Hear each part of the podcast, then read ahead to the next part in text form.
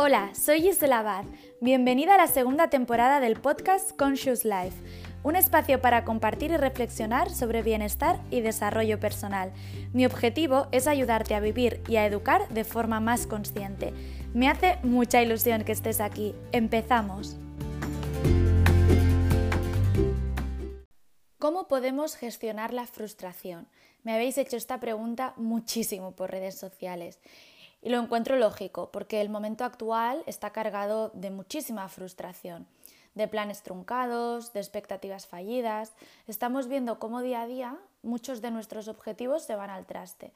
Nos habían advertido sobre la incertidumbre, se había hablado mucho de esa capacidad de poder convivir con la, la incertidumbre. Pero ahora somos más conscientes de que la vida es totalmente impredecible. Ya sabes que en general me cuesta lanzar mensajes cuando hablo de desarrollo personal, eh, porque cuando hago sesiones de coaching y sale el tema, por ejemplo, de la frustración, lo que hacemos es definir qué significa sentir la frustración para esa persona en concreto y la ponemos en contexto. Pero voy a intentar arrojar un poco de luz sobre el tema así en general. Antes que nada, por eso, sí que te voy a invitar a que observes cuándo aparece en ti la frustración. Te voy a dar algunos ejemplos por si te ayudan. ¿Aparece cuando te habías imaginado cómo sería algo y luego no sucede exactamente como esperabas? ¿Aparece cuando esperas un resultado y resulta que pasa todo lo contrario? ¿Aparece cuando sientes que la vida no te corresponde? ¿No? La sensación esa de con lo buena persona que yo soy o con todo lo que yo doy o con lo que yo hago, ¿no? La sensación de que no te sientes correspondida. Eh, cuando puede aparecer también cuando te comparas y ves cómo las demás sí consiguen cosas que tú deseas. Eh, aparece también cuando sientes que las demás no te comprenden, que las demás personas no te entienden. O por ejemplo cuando las demás no hacen o dicen lo que tú esperas. Y hay muchísimos más ejemplos. De lo que se trata aquí es de que puedas fijarte que aunque la frustración siempre aparece tras la sensación de un deseo no cumplido, hay muchas situaciones que pueden llevarte a sentirla. Así que para mí el primer paso, como siempre digo, es reconocer la emoción en ti cuando ésta se da. Detecta en qué momento nace la frustración y qué la desencadena. Desde ese estado de conciencia ya vas a tener mucha información sobre por dónde empezar a trabajar. Siempre habrá algún tema concreto de base, de fondo, en el que puedas poner el foco para disminuir los niveles de frustración. Por ejemplo, si sientes mucha frustración porque sientes que tus planes de vida no se cumplen como tú esperabas, quizás podrías trazar un plan de acción para mejorar la satisfacción en algunas áreas concretas de tu vida. Valorar qué parte está en tu mano, qué sí puedes hacer y, y qué puedes realmente añadir para aumentar tu bienestar. En términos generales, la idea es responsabilizarte de tu bienestar y salir del rol de víctima para poder hacer algo al respecto. Y para ello, mm, bajo mi punto de vista, existen dos capacidades esenciales que se pueden trabajar y que hay que cultivar, que son la aceptación por un lado y la resiliencia por el otro y se dan la mano. La aceptación es la capacidad de reconocer las situaciones no deseadas de nuestra realidad, sobre las que no podemos hacer nada para modificarlas, aprendiendo a asumirlas sin quejas, sin excusas, ¿no? Y así fortalecer nuestra tolerancia a los fracasos, a las pérdidas, a los desengaños vitales. Y no es resignación, no es rendirse, eh, al menos no tal como lo entendemos. Sí que hay una parte de rendición, pero eh, es más la sensación de que si bien no podemos cambiar la situación en sí, sí podemos tomar acción para buscar la forma de mejorar nuestra felicidad. Es como la famosa frase que siempre os digo, ¿no? De con lo que hay que hago. A mí me encanta esta frase y me ayuda mucho a resituarme frente a situaciones de la vida, porque de entrada ya implica la aceptación de la realidad y a la vez te invita a ser proactiva. Y la resiliencia, por el, por el otro lado, es la capacidad humana de asumir, también de aceptar, con flexibilidad, situaciones límite y sobreponerse a ellas. Pero además, desde la parte de psicopedagogía añadimos algo más a ese concepto y es que no solo gracias a ellas somos capaces de afrontar las crisis, sino que extraemos eh, aprendizajes. Por lo tanto, somos capaces de salir fortalecidas de ellas. Es decir, resiliencia supone transitar esa situación dolorosa, extraer aprendizajes y ser capaz de transformarte. Para mí es la capacidad de poder aprovechar las adversidades para crecer.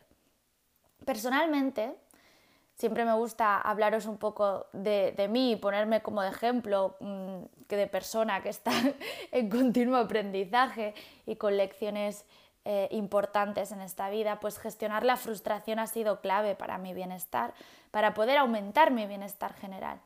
Estoy concretamente transitando procesos vitales muy dolorosos que me hacen sentir muy frustrada y muy triste también. Se añade la tristeza, ¿no? que otro día hablaremos de la importancia de conectar con la tristeza como, como forma para poder sanar procesos. Pero bueno, sin entrar ahí, eh, la sensación de frustración está y de verdad que está muy presente. Entonces, desarrollar estas dos capacidades, la aceptación y la resiliencia, me ayuda a poder mantener la alegría y el entusiasmo por todo aquello que sí funciona en mi vida.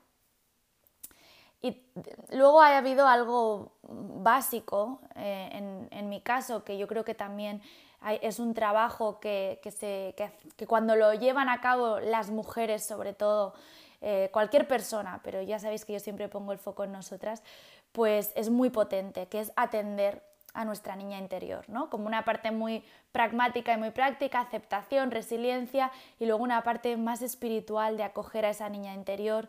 Y no siempre, em, porque no siempre es fácil mantenerse conectada a esa aceptación y a esa resiliencia. Sé que hay días horribles en que desearías cerrar los ojos y que al abrirlos aquello que deseas simplemente se sucediera ante ti. Y está bien así. Puedes Mm, siempre lo digo y mm, lo digo un poco mal hablada, pero puedes cagarte en todo un ratito si lo necesitas. Puedes patalear y hacer una rabieta si quieres. Porque la niña interior al final se revela ante un mundo que no siempre se corresponde a lo que ella desea y es importante que podamos escucharla, sostenerla y abrazarla.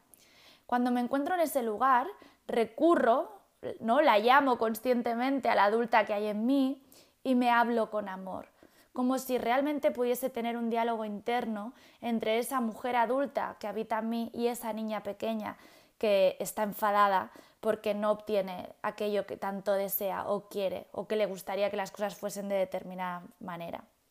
Entonces, algo que a mí me sirve y que hoy te lanzo por si puede ayudar es hablar conmigo misma en silencio, entrar en silencio y decirme algo así como, Gis, sé que las cosas no son como te gustaría que fueran, sé que te duele y que te enfada.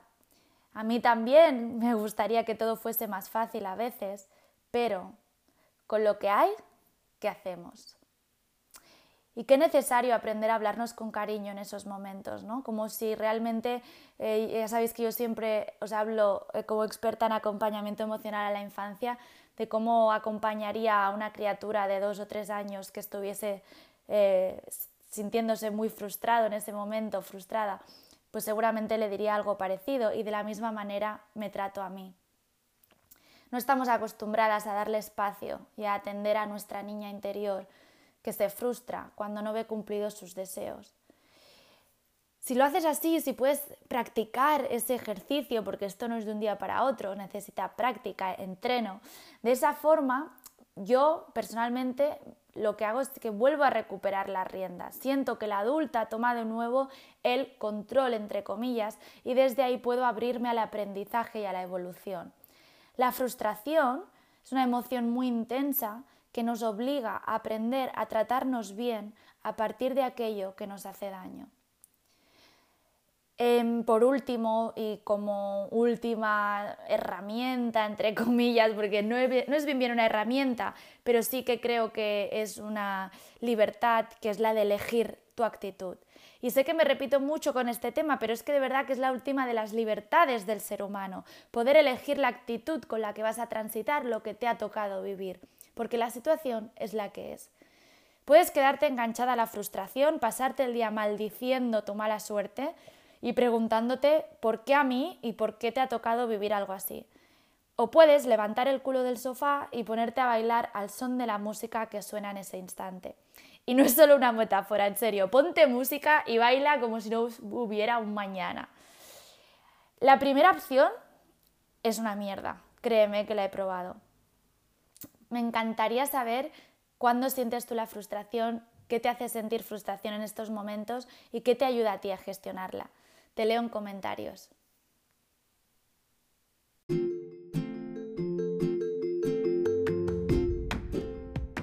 Y hasta aquí el episodio de hoy. Si te ha gustado, dale mucho amor, likes, estrellitas, deja tu comentario. No te olvides de compartir si te ha resultado interesante porque así me ayudas a llegar a más personas.